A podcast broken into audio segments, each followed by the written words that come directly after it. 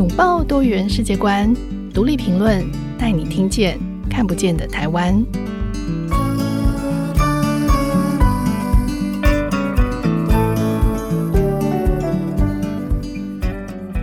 各位听众朋友，大家好，欢迎收听独立评论，我是节目主持人廖云章。呃，每年四月呢，在新北市的中和的华新街都会盛大的举行泼水节。呃，不过其实最近因为疫情的关系，其实已经三年没有举办了。但最近其实就是泼水节刚过的时节。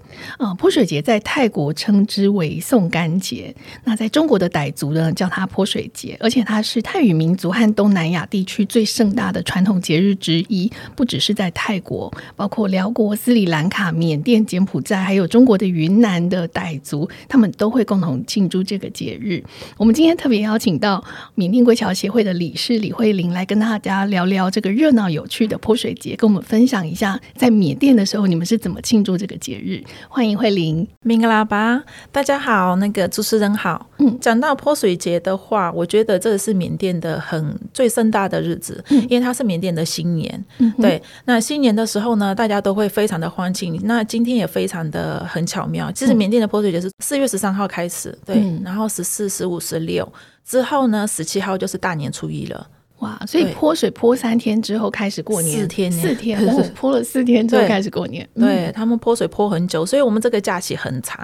是对泼水节假期，有的时候长可以长到十天这样。对。嗯那大家在这段节，就是十天的节日里面都在做什么？除了泼水之外，你们还做些什么事情？啊，除了泼水之外呢，他这边可能要讲一下，因为像我，我是缅甸的，算是在缅甸出生的华人。嗯，对。那华人又可以分说缅北、缅南。嗯，那我们我是属于缅北的地方。缅北的话，就变成说我们比较没有那么的呃缅化，缅化。对，就是缅南的话，他们的缅华缅缅南的华人的生活跟缅甸人的生活很像。嗯，对。那所以说，那我们泼水节的时候呢，缅南的华人的话，他们都会去寺庙里面去。那个去浴佛啊，去拜拜呀、啊，去做丧事啊，或者是去孤儿院啊，嗯、或者是去那个老人院啊，去做一些丧事，这样布施，对，布施，对。嗯、那除此之外，他们可能也会出去玩，这样对，泼水呀、啊、这些，对。那我们缅北的话，因为像我们家的话，又是比较呃没有那么的缅化，所以变成说我们就比较少。我偶尔会跟朋友去寺庙，可是没有自己的行程里面没有特别安排说，哎，我泼水节一定要去哪里布施什么的。嗯、那偶尔会跟缅甸的朋友们去那个寺庙，可能我们早上会煮一个东西，就用那个那个放在那个就是那我缅甸那种饭饭盒是一层一层一层的，嗯，嗯，对对，那个一整个，然后我们就提着那个去寺庙里面去布施，这样是对。那我们通常呢，其实学生这个时候我们是学生放假的时候，啊，缅甸的放假期呢，我们不是像台湾一样上学期下学期，那我们就是一整学年上完，嗯，上完之后呢，我们大概从二月底左右开始放假，三四五这样。六月左右我们才开学，所以我们等于说一次就放了四个月这样。然后呢，所以说学生们、小孩子们都很期待这个日子，因为我刚好放假了，然后终于好不容易可以有个可以玩乐的节目，这样大家都很开心。那讲到缅甸泼水节，就一定要讲到一个花，就可能你只要讲到这个花的名称，缅甸人会直接会联想到跟泼水节有关，那就是缅甸的国花印度紫檀花。对，那每年的泼水节之前，这个花呢，它就会在下了一场雨之后，就会大盛开，整棵树都是非常非常的漂亮，这样，然后那个香味也非常的典雅。缅甸人非常喜欢这个花，对，印度紫檀花。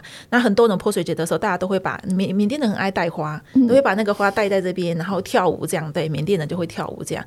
所以说泼水节的时候，是我们大人小孩都很期待的。对，那可能泼水节的一开始的时候，可能我们前几天都在玩乐，对，可能大家都去泼水，而且泼水呢又可以分说你乡下还是城市。嗯，像我是我家乡是在缅北。密支那那边，密支那再下来一点点一个小城市，所以变成说我们的玩乐方式的话呢，早期的话就是我会在家前面啊拿一大盆水，然后很开心的时候，就是那边人就是所有路过的人都没办法逃过我的那个，就是会被我泼水这样。对，那可是后来呢，我们家乡也有在进步。我最近几年回去，我经常发现说，我们家乡的泼水节有个点非常非常有名。我们家是在北部的克钦邦，那克钦邦那边的话呢，克钦邦的人大概其实。大家只要讲说有一个叫做我们家叫做那么低，就是难题，名中文的话翻成难题。那只要讲到难题强打，大家都会知道说，哎，那么低强打，大家都会联想到是我们那个城市。那强打是什么东西呢？其实它是一个海边景点的一个很有名的海边景点的一个名称。嗯、就比如说垦丁好了，嗯、对，那是我们家乡的垦丁，对，就是那么地的垦丁这样。是、哦。然后呢，最近会比较有名，是因为他们怎么办呢？我就是前几年我回去刚好有幸又可以参加，就所有人呢，就是他们会有个 DJ 舞台在上面，会有放那种很嗨的音乐啊，会有 DJ 在办，嗯、也会有表演节目，各个这样，就一条河，所以水就在这里，你想怎么泼就怎么泼，大家就在河里面就开始互相你泼我泼这样，泼完之后呢，那个河堤的另外一边，它就是一整条的食物，对，就是大家都卖食物，就很多摊贩会进来卖食物，你知道有人潮就会有钱潮，所以大家就是一整排在那边卖东西。然后比较特别的是，他们会把店家很会会巧思，他店家可能就会把他们的那些桌椅啊放在比较浅的水里面，等于说你在吃东西，可是你的脚是泡在水的里面的，就那个氛围是很特别，对。然后而且这个呢，真的是弄起来了，那就变得很有名，然后每年都是人超多的。有一年甚至多到，因为那个我们那个桥是竹子竹编的桥，那个过河的桥，那个桥塌掉，就人多到塌掉。对，上面过的人太多了，桥塌掉。对，那这就是我们就是北部，就是我们过的方式。那如果说你是中南部，嗯，大家就会玩的方法又不一样，又更疯狂一点点。中南部的话，大家都会是一台车，可能就是一台车组起来之后呢，男男女女，然后你那个时候呢，必备东西就是一个大毛巾，因为你要保护你自己，因为那个水是。那个 就是那个什么消防的那种。水柱，水柱很很痛，也很那个，所以他们是直接开着这个水柱车。对，他们不是，他是，所以缅甸，我像瓦城，我现在举例好了，瓦城，那瓦城的话有个皇城，缅甸有个皇城，那个皇城的话，它四面都是河，嗯哼，对，然后里面才是皇城。那所以说，你四面是一个沟的情况之下，水沟的情况就会有水。对，那一面好像是两公里，那四公里，哇，那这边就是太好的地点了。四面都会有这样的舞台，每一个舞台都会有不同的明星，他们会聘请不同的明星、不同的歌手，这些很有名的。你你你想要有名气，你就是要呃大咖，要比大咖对。然后每一个舞台呢都有不同的节目，这样。然后呢，大家都在泼水，而且他们那个舞台上是全部都是那个水管，所以说你车子经过不经过，全部都是一直 non stop 这样一直拍，一直一直泼，一直泼这样。对，那个地方呢，其实那很好玩，不过那也是玩下来蛮疯狂的，因为那是中部很热。那你基本上就是等着脱皮，就很痛苦，对，因为你一整天晒，而且呢那天非常热闹，非常的热闹情况下，变得车子是走不动的，大家都很欢乐，就等于说，光那两公里你可能就走很多个小时，可能就这个舞台哦，我们跳完了，该去完了，下一个舞台这样，每个舞台大家都会看一下，开心一下这样，对。然后，可是我觉得现在也有在改变，缅甸的文化它也有在变。那缅甸文化后面几年呢，他们比较讲求说，哎，我们不要再车子，因为车子的话，你变成说。大家很开心，开心的话可能会有人吃喝玩乐，喝一些酒什么的，可能会嗨过头，会发生一些意外。对，嗯、那所以变成说，现在缅甸他们也有讲求说，我们的文化已经变不见了。嗯、那我们希望可以讲求说，我们变成说一个是我们叫做走路的泼水节，走路的泼水节，它就变成说你只能人行道进去，它整条就封起来，嗯、然后在那边就是我们四面都封起来，你车子就是进不去。他就把它布置得很漂亮，就像那个缅甸的很有很有名的那个呃白灯伞不登梯，那很有名的，对，那是纸缅甸的那个纸伞。那个伞呢，它就是那个它被用伞这些弄得很漂亮，用一些挂一些花什么比较有缅甸文化的东西呀，比如说那个什么猫头鹰啊这些全部挂起来缅甸文化的东西，那有人就可以从下面走过去，那就很有感觉。那泼水也不会说那么的。呃，不像以前那么的，就是还我觉得以前的算是蛮可怕的。对，我们去都是要带那种很厚很厚的毛巾把自己包起来，嗯，要不然很痛呢在身上。是是，所以就可能从比较狼狈的状况慢慢变得比较斯文一点。对，缅甸有在变，所以它可能像我们家乡，从一个就是没有什么的，呃，可能没有一个比较著名的景点，到后来变成一个很有名的一个河，嗯，那个玩玩的点。那城市的话，它本来是很热闹的、很原始的玩法，后来慢慢慢回归到说，我们要提倡缅甸的文化，我们不能够再这样的，就是开了一些很嗨的歌啊，然后大家都在。啊、呃，吃喝玩乐这样对，嗯，是。那除了泼水的仪式之外，你们会吃一些特别的食物吗？会，嗯，讲到泼水节，一定要吃汤圆。汤圆，对，诶，这跟我们平常在吃的汤圆有不一样吗？不一样。缅甸的汤圆的话呢，嗯、它就是里面要包东西。嗯，那缅甸的话呢，他们里面的它是它一样，糯米粉是一样的，对。嗯、然后呢，我们里面要包，缅甸是有棕榈糖。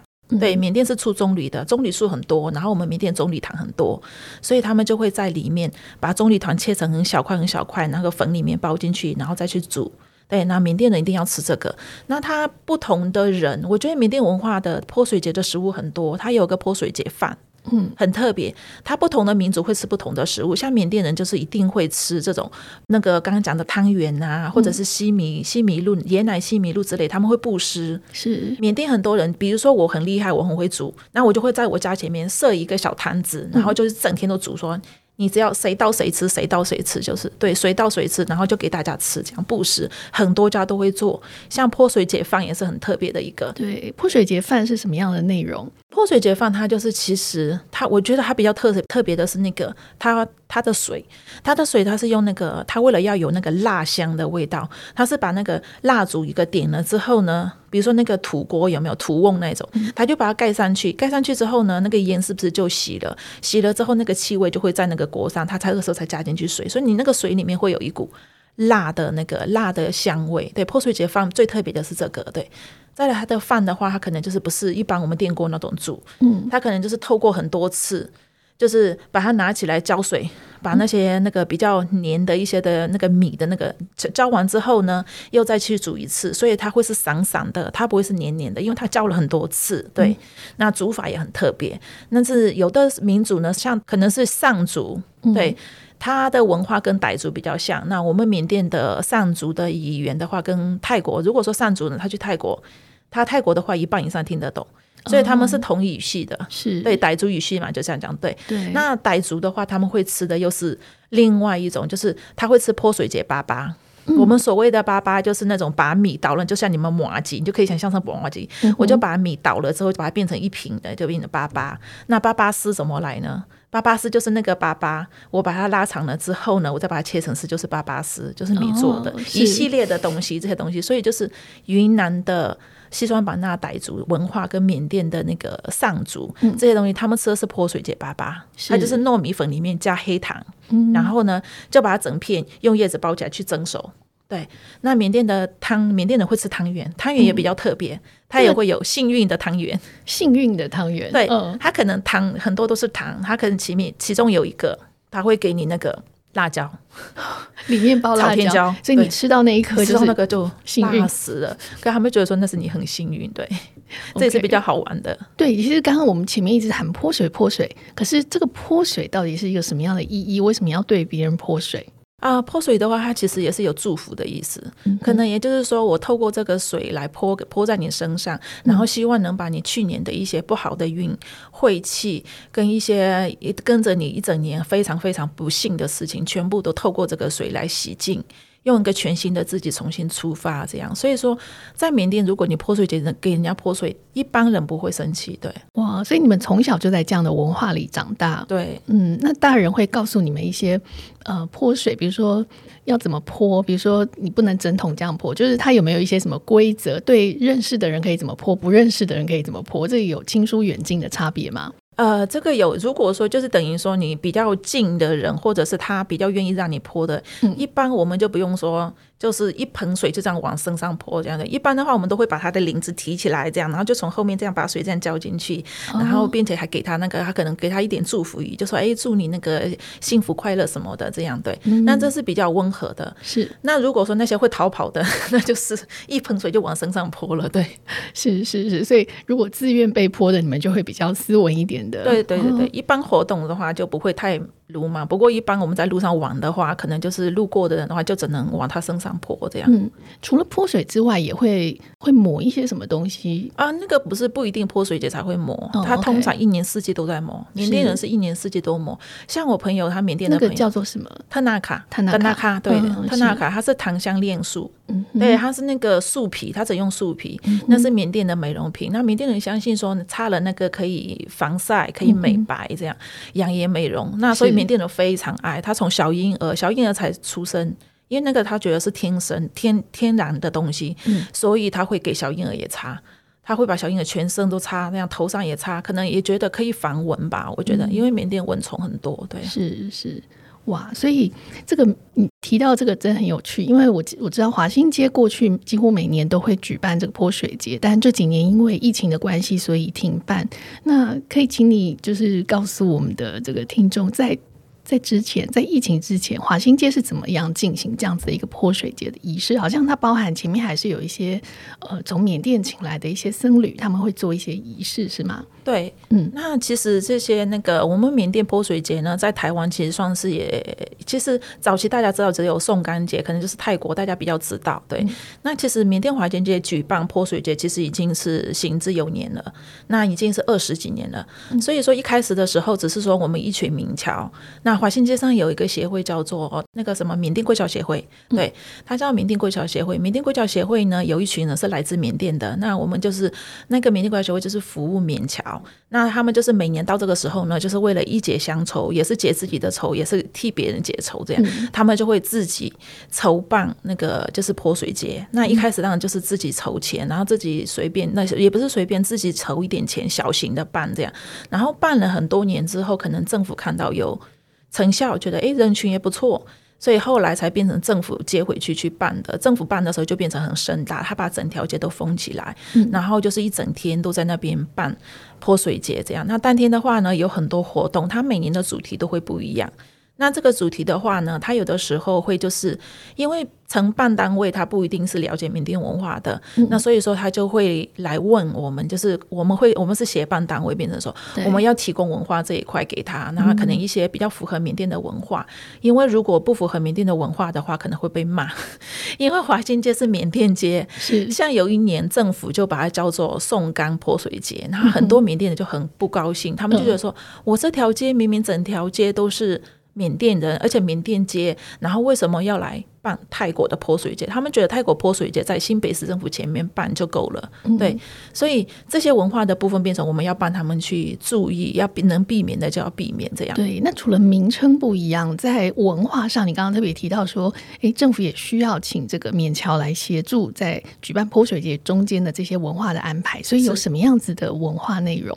呃，可能就是你说文化内容的话，祈福一定少不了。嗯，那我们泼水节一定会有泼水节歌、泼水节舞，就像我们华人一样，你一听那个咚咚锵一下，你说啊、哦，过年到了，对，要过年了。缅甸也是一样，那个音乐一下来，我们就知道。啊，泼水节到了，对，我们也有泼水节歌、泼水节舞这样。那你说祈福这些东西少不了，对。虽然说我们只是办一天，不像缅甸一样很多天，对。所以我们一般的话都是会请缅甸的高僧们来，用一个呃祈福的方式啊，念经平安经啊，这个方式我们用开幕的方式。开幕完之后呢，可能我们要看有的年，像以像以前我们都可以从国外聘请一些缅甸的专业的艺人。来台湾表演，嗯、那那个是像我们这个华新街上最大的盛事，就是点灯节跟泼水节这两个。那这两个节庆呢，缅甸的华侨们都很期待。为什么？因为他们这个时候可以不但可以参加家乡的一些活动，嗯、他也可以看到自己喜欢的明星，而且是近距离的，哦、对，是还可以拍照。你在缅甸的话不容易那么那么容易的，就是触手可及，对，嗯，对。所以因为在台湾有这样子的一个。节庆就大家反而可以见到，其实你在缅甸还见不到的这些明星或者是很厉害的这个高僧哦。对，其实刚刚慧玲在讲的时候，我就一直在想象那个画面。而且因为缅甸其实是一个多民族国家，对吗？缅甸的少数民族其实很多种。我们我们一般只知道缅族，可是实际上八大民族一般只知道八大民族，一般知道八大，但实际上它是有一百三十五一百三十五个民族，所以这个每个民族之间语言是都不太一样的，是吗？不一样的，对。所以其实我就说还好，我应该要感谢 缅甸统一吗？还是怎么样？大缅民族的情况之下，我们只要学一种缅甸语。不过我觉得缅甸有个好处，就是说其实我们的语言的失传这一块，嗯，算是还还比较好一点点。可能说我们可能外来的因素没有影响那么多，所以呢，其实长辈们都会努力的让我们保存我们的自己语言。比如说上主人，嗯，他们都会在放假的时候。然后家长都会把他们送到那个上主的和尚庙，还是什么比较会上文的老师，请来就教给小孩子，所以他们还是会上文。他们在家里会坚持讲自己的上主语。对，像我们华人的话，我们就是我们父母会很坚持的，我们一定要中缅一起学。对，中缅一起。对、嗯，所以你从小很辛苦，要上两套学校系统。对，对，变成早上六点开始上到晚上可能十点左右才会结束。对。呃，你刚刚其实提到说台湾有很多的缅侨，嗯，那我觉得这这一段很有意思，因为台湾很多人都知道说哦，有缅甸街，或者说像慧玲这样子，就是您是呃从缅甸来的这个华侨，华侨。可是到底为什么会台湾有这么多的缅甸人？然后大家是怎么来到台湾？那在台湾呃都在哪里？就不止在缅甸街上都在做些什么？这个我们下一段可以再请你回来告诉我们。我们现在这里先休息一下。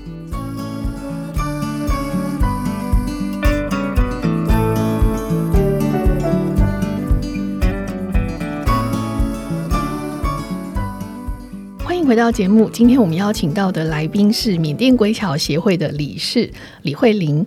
那上半场我们其实谈到了关于泼水节的这个是怎么来的，然后怎么进行的这中间的仪式，然后还有就是在这么多呃会庆祝泼水节的国家里面，缅甸的泼水节有什么特别的地方哦？那其实我们也很感兴趣的是，慧玲来台湾这么久了，我会蛮好奇你在台湾体验到的这个泼水节，就是你觉得这跟你的家乡的泼水节有什么不一样？蛮多的，就蛮多的，就是可能。嗯呃，因为我可能就是之前是在缅甸归侨协会当秘书，嗯，所以就变成说，你也知道办活动一般都是来玩的人觉得很开心，然后办活动人累得要死，然后呢，所以我基本上呢，每年大概基本上都不太玩得到，就变成说我们还没开始之前就紧锣密鼓的跟各个单位开会，文化部啊，或者是之后会变成说我们综合区公所来承办的话，我们要跟综合区公所啊、文化部的人啊这些人要跟他们的得标的厂商啊，一直紧锣密鼓的一直开很多次会，是。然后不断的修这样，不过呢，我早期还没当缅甸国侨协会的秘书之前呢，我也有去参加过。那不过那个感觉的话，给我的感觉可能就是说，其实也。就说不免也可以解一点乡愁，可是你说真的要像缅甸的那么期待吗？那太难了，没办法。对，因为我们可能也只有一小段时间能够呈现这些东西，那可能也是昙花一现，也就没有了。嗯、那顶多只是说我会带我的孩子去让他认识缅甸的文化，那我会带他去泼水，这样。对，前几年的话，我还没工作之前，我会带着孩子去参加。那是觉得说这个时候是我们刚好是可以联谊我们的感情的时候，大家可以说，哎，你说一方面见一下自己喜欢的歌星明星，还还是可以吃一些东西，因为这个时候呢，除了华新街的店家之外，可能也会有一些人他会出来布施什么的，嗯、对，可以透过这个活动来一解乡愁，这样对、嗯、对。刚刚慧玲前面一直提到乡愁，乡愁就是其实，在台湾有非常多的缅甸呃。缅甸华侨可以这样说，在台湾的缅甸族群，而且也可能是在台湾这么多的都东南亚的移民跟移工里面，缅甸人算是很早来到台湾的，所以我也蛮好奇，就是慧玲是早期的侨生嘛？嗯、那你当年是怎么知道台湾，然后会进而来到台湾念书？呃，其实我对台湾的认知很少，非常陌生。嗯、对，那要讲到我来台湾，其实可能两个原因，第一个呢，就是我想要。掌握自己的人生，这是第一个。我想要自由，我想掌握掌握自己的人生，就是可能我要掌握自己的人生，我必须要逃离家族的整个控管。所以说，这是我出国是我的选择之一。嗯、另外一个方式就是等于说，可能国内没有大学可以念。那缅甸也是因为呃，之前八八那个革命之后，大学就是爱开不开的。可能我那时候好像等了三年，两到三年大学没有开，所以后来我才决定说。我出国好了，因为在家里可能缅甸所以不是所有缅甸都是这样，不过我们家里真的是比较算是传统一点点。那他们觉得说女孩子就是呃不用到外面抛头露面，可能就是呃你上学什么的，上完学之后你就是在家里就好，然后之后可能也就是按照我的剧本，我觉得应该就是说可能就是找一个人。嫁一嫁，然后当家庭主妇，应该就是这样。对，那可是我我的我是就是那种比较叛逆的个性，我大概从头从头到尾我不太喜欢这种方式，嗯、所以我一开始我就是说，哎，大学没开的时候，我就跟家长说，我去当翻译好了。嗯，我中文也不错，缅文也不错，英文还可以，所以我去当翻译好了。那跑到仰光嘛，那边有很多外国人嘛，嗯、然后家人呢就说，就是用了很多理由，就是说，哎，你一对一很危险呢，到山上的时候怎么办呢？你是女孩子呢，这样对。那你说要跟同学合伙呢？他们觉得说女孩子抛头露面的，你以后名誉会不好，何必呢？对，那所以就是种种之下，我就想工作。比如说，我想有一次，我也是遇到好不容易，我亲戚他也是一银行股东之一，我想说，好吧，那我去当那个银行行员总可以吧？对啊，然后我就很开心跟我家人讲，我家人就说，你知道薪水一个月多少吗？我说八千啊。你是穿鞋子多少？一万二。他说对呀，你一个月去那么辛苦工作，八千块。你一双鞋子都买不起，你何必呢？可是我的出发点不是说钱的问题，我就是说想要去涨，应该是自我的价格的那个肯定吧？对，因为我不喜欢照着传统那个方式走，所以后来我觉得说我是什么都被否定之后，我想到一个方法，就我出国。我出国，你总总没办法说。可以控管到吧？特别是那个时候，缅甸那么封闭，连护照都是很难办的情况之下，嗯、对，对，所以在那么困难的情况下，念书就变成可能是一条蛮好的逃脱之路嘛。对，所以后来呢，我其实一开始我的想要出去的国家是美国，对、哦、我想要去美国，那可是我们家人。不可能，因为美国我完全没有任何认识的人，完全没有头绪，也太远了。嗯，那因为我当下就是有上中文学校，那中我们的中文学校叫孔教，嗯、那他在瓦城。孔教的话，他是完全跟台湾密切合作的一个学校，他连教科书啊、老师啊，嗯、有的时候台湾的老师会去那边教我们，然后我就觉得哇，台湾老师好厉害哦，他的教法都是很生动。嗯、然后我就开始想说，好，那我去台湾好了，台湾是讲中文的国家，嗯、你们应该会让我去。嗯。可是我家人也不让我去，所以他们就是不给我，他们方法就是不给我补习的钱，然后我就没关系，我就我朋友他们补习，我就跟他们拿这些教材来，教了之后自己背一背就考，然后考上了，考上了他们就没办法，嗯、所以我就是这样，因为我就跟我家人说，你只要给我一学期的学费就好，我自己是考上台湾的学校吗？对，我考上台湾的学校，因为他们台湾这边每年会去缅甸，以前哪一个单位？去联，他是侨侨委会，侨委会对，侨委会会去联招，嗯、他每年的大概五月左右，我记得是五月左右。的时候会去联招，我们就透过考试，他就会分发学校，嗯、那就很幸运的，我分发到了师大，这样师大、嗯、对。你师大念什么系？数学系。哇！不过来到台湾之后，那是我的梦魇，到现在为止。是是，所以你你呃考上了这个师大之后，你父母就同意让你来台湾念书了啊？对，因为我考上了，嗯、他们也没办法，所以我就自己。呃，就说你们只要给我一学期的钱，然后我就自己去找中介办那个护照啊，全部都我自己来。对，嗯、是，然后就就来到了台湾。对，就来到台湾。其实，在台湾的，我觉得来的路上也一一路上就是等于很像，有点像再见瓦城的那种情节。嗯、因为再见瓦城，他也是因为身份嘛，没有身份。对对对，那部电影对。嗯、然后所以说我就是对那部电影我很有感觉，可是我也说不出来怎么有感觉，可能就是后来我想想，应该是跟自己的经历太像了。嗯、那你说我们那时候护照可能也是要，你可能就 under table 的，就是你可能是用。政府公告的很多个很高很高的价钱去买到的，对。嗯、然后护照办好了，你还说你要进泰国，还要面谈。你到泰国之后，你进不进得去泰国是一关。嗯。然后你有的是海关那边就被打回去哦。嗯。那你说海关过去了，还要面谈。那你面谈过不过又是一个。嗯、有的人面谈一次不过，要等很久，又再一次面谈，这样一直就是这样很一关一关的过。我算是很幸运，就等于说我都是一第一次是第一次，第一次是我就已经成功了。嗯。对对，就是这样来到台湾。看起来会令。这个逃脱之路前面还蛮顺利，但你来到台湾之后，你有遇到什么困难吗？我觉得来到台湾之后，辛苦一定会的。嗯，你也知道在，在其实我们在缅甸可能就是那种饭来张口、茶来伸手的人，所以从来没有工作过。嗯，可是来到台湾之后，我第一个我就是看到，因为我已经夸下海口跟我家长说，给我一学期的钱就好，我绝对可以自工半工半读自己这样。所以我一到台湾，我就跟学长姐看到每个人，我就说帮我找工作，我要工作这样。对，然后那当下呢，其实那时候很开心，一开始我很开心。其实我觉得身体上的疲累。不算什么，就是你，因为那是我想要的生活，距离嘛，对，就是自由嘛，对，我想要自由，所以说那我很，虽然我很辛苦，不过我很开心。我来台湾也是，我从早上六点。我六点就会去早餐店打工，就在我们学校门口。然后八点有课，我就八点冲回来上课；十点有课，我就十点冲回来上课。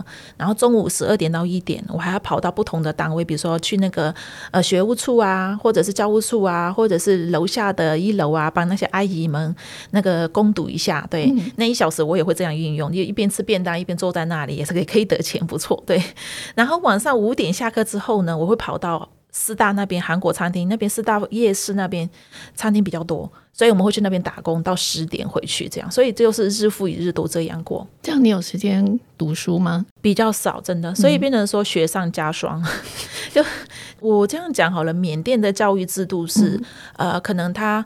大学高，我们高中才有十年，所以变成说你台湾的高中是十二年。对，再来台湾的数理在世界上算是算是有蛮有名的，蛮前端的。对，你来台湾念尖端的数学，对，数学系，对，结果就变成说我本来就程度就跟人家落了一大段，可是我又没有太多的时间可以去念书，这样对。所以你那时候在念书的时候有遇到就是你怎么克服这个难题？啊，我觉得我来到台湾之后，我也遇到很多好人，不管是工作或者是学校的同学、学长姐，到教官、到老师、教授，全部都是好人。就可能我觉得应该是说我比较，我们数学系侨生比较少。嗯，我们一届只有我们我们那一届只有三个侨生，那一个是韩国，一个是我，那另外一个是澳门来的，所以只有我们三个。那澳门跟韩国的功，他们功课程度。不差，只有我功课很差，对、啊，然后就变成说老师们都很关注我，学长姐也非常关，就是非常关心我，对，然后帮了我很多的忙，等于说我不会的时候，就是会一定会找得到有人可以问。那我可能要考试，我要找人跟我一起陪读的话，那学长姐他们都会排时间来陪我念这样。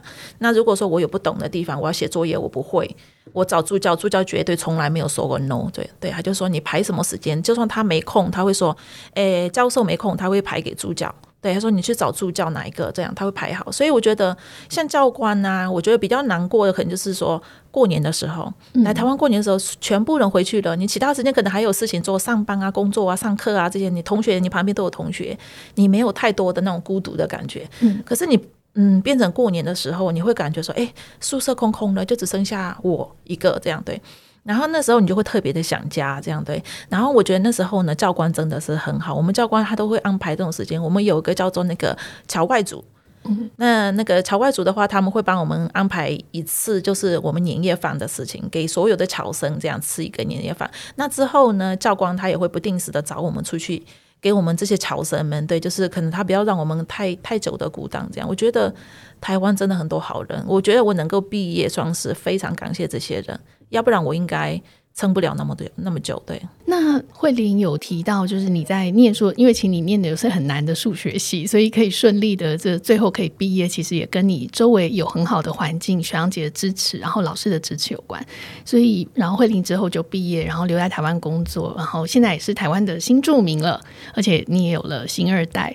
那我自己在就是在认识慧玲的过程当中，我知道慧玲现在也在做很多的文化的老师，然后你在很多的地方协助跟你一样背景的人哦，就是来台湾念书，特别是是这几年，因为缅甸的状况其实不太好，所以其实来了非常多的学生，而且他们当年他们来的路径跟你当年不太一样，是你当年是考完试才过来，但现在有很多人其实是在还没有考试，就是整批的来到了台湾，现在在侨大学习中文，所以下一步是什么，其实可能也还都未知。所以我我我知道你透过你自己的经历帮助非常多的人，那我也很好奇，就是你这十几年来你观察台湾社会，从你来的那时候到现在有什么样子的改变吗？你觉得对你们这些嗯侨外生是更友善的吗？或者是在政策跟制度上有什么不同？呃，我觉得应该要讲说最大的我的点算是比较少，嗯，因为我可能也自己的华文各方面也还 OK。那你进来又是用学生的身份，嗯，那台湾又是一个非常优待学生的一个国家，那学生就等于是一个保护层，嗯，那所以我觉得我一直以来算是还蛮顺的。不过让我印象很深刻，就是我第一年，因为我们居留证只有一年的期限，变成说我居留证一年到了之后，我要再去移民署去再延期。那时候我就记得我跟我朋友去。然后呢，那个移民署的官员脸非常的臭。那因为我们是从来自于缅甸，那缅甸的话你也知道，我们看到警察像看到鬼一样。我们本来就很怕这种，就是官家单位的人，我们很怕。所以我当下也很担心，也很怕，因为我才刚来第一年，然后第起码呢我去延期。那所以说我对台湾的文化也没有那么多的了解。那我当下就是很怕，然后可是呢他也很不耐心。我问他很多事情，他就很很凶的这样对我这样。然后我当下也是因为刚来台湾嘛，也也不敢说怎么样，也就是他怎么样我就怎么样这样。结果后来我们出来之后，我朋友就跟我说，他为什么这样对你？他可能是台湾人，他看得出来那个差别。可是对我来说，我看不太出来那个差别，因为缅甸的官家机关也是这样。嗯，除非你很有钱，如果你没有钱，你没有钱没有管道，你就是这样逆来顺受。对，所以说我当下没有感觉怎么样。他就说，你不觉得他对你很不礼貌吗？我说。哦，他可能脸比较臭吧，对。可是后来我慢慢的感觉到政府开始推不一样的所谓的新南向政策之后，嗯、哦，我看那些。那些脸变得超多的，对，因为去了之后啊，还会请你啊，请等一下，什么什么还会等，因为可能我觉得后面有评点字，嗯，对，如果你说你对不客气，那我给你一分，看你会不会怎么样？对，我好像跟台湾学会那种奥客的精神，对，然后呢，我就发现最近这几年政府的台湾政府的单位进步很多。嗯，虽然说可能我我不是那种实实质上去跟他们谈法律的人，嗯，所以说我我是感受得到，那表面上我是感受得到改善的。对，嗯，那可是你说。政策上面有没有进步？有，嗯，像我，我当初我跟我先生结婚，因为我是以侨生身份进来，我念书，念完书之后，我就跟我先生结婚，那变成说我是以，就变成说外籍新娘，嗯，对，那移新的方式留在台湾，那我们当下呢，我们要规划台湾。身份证，我们是必须要有财力证明的，嗯，就是说他不给你工作，可是呢，外籍新娘是没有工作的权利的，对，那不能工作之外呢，你要有一笔钱给我看，我才给你规划，嗯，而且呢，他还会说，就是你要先放弃你的国籍。之后我才会给你规划台湾的国籍，这样。那如果说国籍放弃了之后，我再来规划的时候遇到问题，那我就变成无国籍的人。嗯，那这些东西现在都改善了，那是我以前碰到的东西。对，现在不是。现在的话，你可以先规划一年以内，你再去放弃你的国籍。再来就是说，像那个就是要财力证明也没有了。对。嗯我觉得这些方面是有在进步的。是，你觉得台湾社会的确是在对可能过去的习惯的那种做法，跟现在已经有些不太一样。这在我们前面几集南洋姐妹会的配香还有满枝，其实都讲过类似的处境。哦、因为你们可能都是差不多的时间来，只是身份不同。可是其实大家在遇到制度上的困难的时候，几乎都是一样，就是放弃国籍。那我新的国籍还没有拿到，我在中间如果发生了任何事情，就是那那会非常的紧张。然后还还有财力证明的。这个问题，不过现在的确，因为我觉得这也是很多的 NGO 在持续的争取改善，所以慢慢可以变成这个样子。嗯，所以我觉得从这个从留学生，你刚刚一直讲你在留学生这个过程，不过你留学生的经验其实都还蛮美好的，就是除了你非常。这个工作功课，功课，我是功课，我的噩梦是功课，嗯，是，但是其他生活的部分，其他我都非常能适应，嗯，因为我可能我周围太多好人了。啊，刚才讲到规划国籍，我要讲一个，就是说，像我，我觉得规划国籍，台湾也有很多，算目前希望改善的，嗯，就是他会希望我们国家要放弃国籍，可是对某些国家就不用放弃国籍，嗯，那我觉得这个其实也是是不是可以说看，就是这个这个时候是不是可以看有个改善的空间？对，像我，我那时候要。放弃国籍的时候，我就发现台湾的政策有没有说在改变？有，我那一年我就记得，如果说我们那时候我们要办结婚这个移情的这个手续哦，很多姐妹花了几千块美金高额的钱去请中介来办，因为第一，有的人可能没有时间，他要上班；第二，可能有的人不想那么麻烦，所以他就很辛苦的赚钱，之后把钱大笔的砸给中介。那我就是说。我就不用啊！我既然不能工作，那我就自己办。所以我呢，我回去之前我还到泰国的台湾办事处，那个台北办事处去问说，我要办结婚移亲，请问需要哪些文件？他给我的几个文件我都记好了，回缅甸办。办好了之后，因为我回去都会一般都会最少一个月，因为你既然回去了，一定要陪家人。我亲戚又多，从北到南啊，每个地方一个礼拜都很少了。对，然后呢，我回来之后呢，政策改了，嗯。其中一个单身证明他们不要了，他们说单身证明我们不取纳了，因为你们的证件假的太多了，所以他就说现在呢，必须要你父母一方来到泰国证明说我女儿是单身的，这样对。那所以说，可是当下你也知道那个年代护照很难办，而且我父母是比较没有学过，就是上过学的，那他们是乡下的人，那你说要叫他们来，不可能。那当下的话呢，我就想说怎么办呢？我卡在这里了，我台湾又要快开学了，怎么办？那后来呢，就想到说，那给中介办好了。我就说，诶，那中介，你，就是因为你知道泰国，你只要在泰国那边，你只要有需求，就会有很多的服务的人。嗯、那很多中介，那我们去那个旅馆，他们知道我们是来自缅甸，他们就会来跟你洽谈，然后他就说我是在办这些东西，他就跟你说我可以帮你办。我就说好吧，那给你办，后面的给你办，因为我要快开学，我要得回来了。结果后来办。放下来之后，我才知道他是把我父母去掉的，就等于说他在他从我户籍里面把我父母去世了，所以就不用来证明了。哦，所以我现在是变成说我无法带我妈妈或者是我爸爸来，就是以就是那叫什么不能来探，不能来探亲，哦，不能来探亲，不能以探亲的方式进来，他可以用呃观光客的方式进来，这个差很多。对，因为如果说你观光客的话，就只有一个月，然后你就要回去。那如果说你是用探亲的方式，我一次可以申请三个月，嗯、然后我还可以再延一次，那我妈妈来就可以六个月。那这个东西什么时候会显示呢？我坐月子的时候，嗯，因为我们是外国来的，没有举目无亲。嗯、那变成说，你坐月子的时候很需要一个娘家的人可以支撑。所以我我因为我第一胎的时候我觉得还好，我还可以 handle 一下。那第二胎的时候呢，变成说你第一胎才两三岁，我那时候我女儿两岁半。那我小儿子要出生了，我怎么办？那根本是天塌下来了。你变成说你要自己在坐月子还，得应付两个小孩，那你娘家又不在这里，所以我想到的方法就是请妈妈来。那我就是请妈妈算好日子，因为我是剖腹的。那我妈妈算好日子进来，我妈妈一进来，即便我还没到预产期，我就剖腹生了。对，就是为了配合我妈妈的日子。可是我妈妈也没有办法说待到我满月，她变成时间时限到了就要回去。嗯、是是。嗯对，这个真的是因为中介的便宜行事，就造成你后面等于你的父母都没有办法过来很对很好的可以过来探视你。对，嗯，所以我觉得这，所以假证件这个问题真的还蛮严重。可是他好像在当年是非常普遍，对吗？呃，就是我们其实有听过非常多的新住民姐妹，包含他们当时来台湾结婚的证件也都是假的。嗯嗯、对，像我们的护照，你要说真的吗？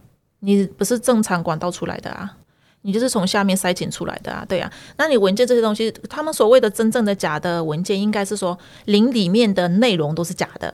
这个就有可能，他可能是用另外一个人的名字来的，这样这种东西都有。那你说缅甸这种东西，这个一定会到现在，即便现在，即便现在的话是比较少。嗯，以早期的话，你也知道缅甸那种东西是只要有钱，有钱能使鬼推磨，就是这种事情。你只要有钱，任何东西都拿得到。是我我觉得今天从慧玲的故事，我们就可以听到，就说呃，其实，在不同的国家的社会的发展的进进程是不太一样。那台湾其实早期有一些制度，其实也不见得是很合理。那当然，在东南亚国家也有很多也是正在发展当中，所以当就是呃，可能不太合理的制度在碰上这个还没有很法治的这个。政策就互相在碰撞的过程当中，其实在这里面的新住民就或者像你们这样的留学生，就会遇到很多的困难，而且这个可能就会造成后面的很多的后遗症，而且它是没有办法再更正的。特别是因为从现在的法治角度，都会觉得啊，那当年你干嘛拿假的进来？拿假进来是因为没有真的这样的东西，嗯、对，所以有时候回头去看，就说哦，为什么那么多人都拿假证件？难道他们是假结婚吗？或者是他们是假身份吗？那我我觉得透过你的故事，它就可以让我们看到，说很多的确不见得是你你很想要作假，而是在那个环境下，你可能被迫做出这样子的选择。对，对，嗯。不过我觉得，也许就是透过，就是刚刚你在说你妈妈这部分，也许之后有机会，我们可以再另外一期再来分享。对，因为现在台湾也有很多，就是我知道的很多都是都是类似的处境哦。对呀。但是你觉得台湾在你自己的感受里是一个什么样子的？现在已经是你的第二个家了，嗯，呃，我我我觉得我应该算是一个变色龙，嗯、我觉得我很喜欢用变色龙形容我自己，嗯，我可以在缅甸，我可以。很像一个缅甸人，嗯，像到我父母一直说你是华人哦，你是华人哦，他们很担心我哪一天找个缅甸男孩回来说我要嫁给他，对，所以说家家人要一直提醒我说你是华人，这样这怎么回事？所以我算是能够适应各个地方。我来台湾之后，我也很能适应台湾。嗯，那你说你如果你问我我是什么人？嗯，我觉得我是缅甸人，我是云南人，我是台湾人，因为我是在，所以就像这个就是像我现在的职务一样，我以前在缅甸国侨协会上班，因为我来自缅甸，那我。现在我在台北市云南省同乡会上班，因为我的祖籍是云南人。嗯，对，那我也是台湾人。那我现在也在台湾的各个学校教缅甸语，对，宣宣传缅甸的文化这些东西。对，所以我觉得其实身份这个东西对我来说已经算是不是个问题，因为我在缅甸很多人都叫我是华人女孩，嗯、他们不叫我名字，他们叫我的优妈，的优妈就是华人女孩。嗯，对，但这个东西呢，你说会不会有歧视的问题？对华人身上不会，可是如果对应到印度人身上就是会。嗯，印度的话，我们一般黑的人，我们都叫他格拉玛，格拉就是印度人，格拉玛就是说黑漆漆的，我们就叫印度人。可是华人可能在缅甸人那边，他们觉得说华人算是比较比较算是等级比较高一点的，所以他们会常常叫我的优妈的优妈，他们不会叫我名字。对，朋友他们有的时候会叫很很很好的朋友，他们都会叫我的优妈这样。那你说在缅甸，他说我是华人，我来到台湾，台湾又说我是缅甸人，对啊，所以说其实身份这个东西对我来说不是问题，嗯。就慧玲是可以很好的统整自己的认同，所以其实我觉得你在这个多元认同里面其实是不是很受苦，而且你很享受这种可以转换角色，然后你也在不同的角色其实都扮演了一个很好很好的发挥的一个功能哦。今天很谢谢慧玲跟我们分享了这么多精彩的故事，那也谢谢大家的收听。很可惜今年的破水节因为受到疫情的影响，所以还是会停办。不过没有关系，大家可以先准备好水桶，然后等到疫情过去，我们就可以再热热闹闹参加这个节日。那如果喜欢我们的节目，大家可以在收听平台上给我们五颗星留言，或是写信给我们，那也跟我们分享你的想法。很欢迎大家可以跟我们分享你的参加泼水节的经验，或者要留言给慧玲也可以。另外，也要告诉听众朋友一个《天下杂志》周年庆的限定优惠，欢迎大家可以点击资讯的连接订阅《天下全阅读》，收看更多精彩的文章，然后同时也可以参加许多订户专属的活动。那这一集就到这里，节目下次的更新时间是四月二十九，请大家准时收听，我们下次再见，拜拜。结束的嘛呢，哒哒。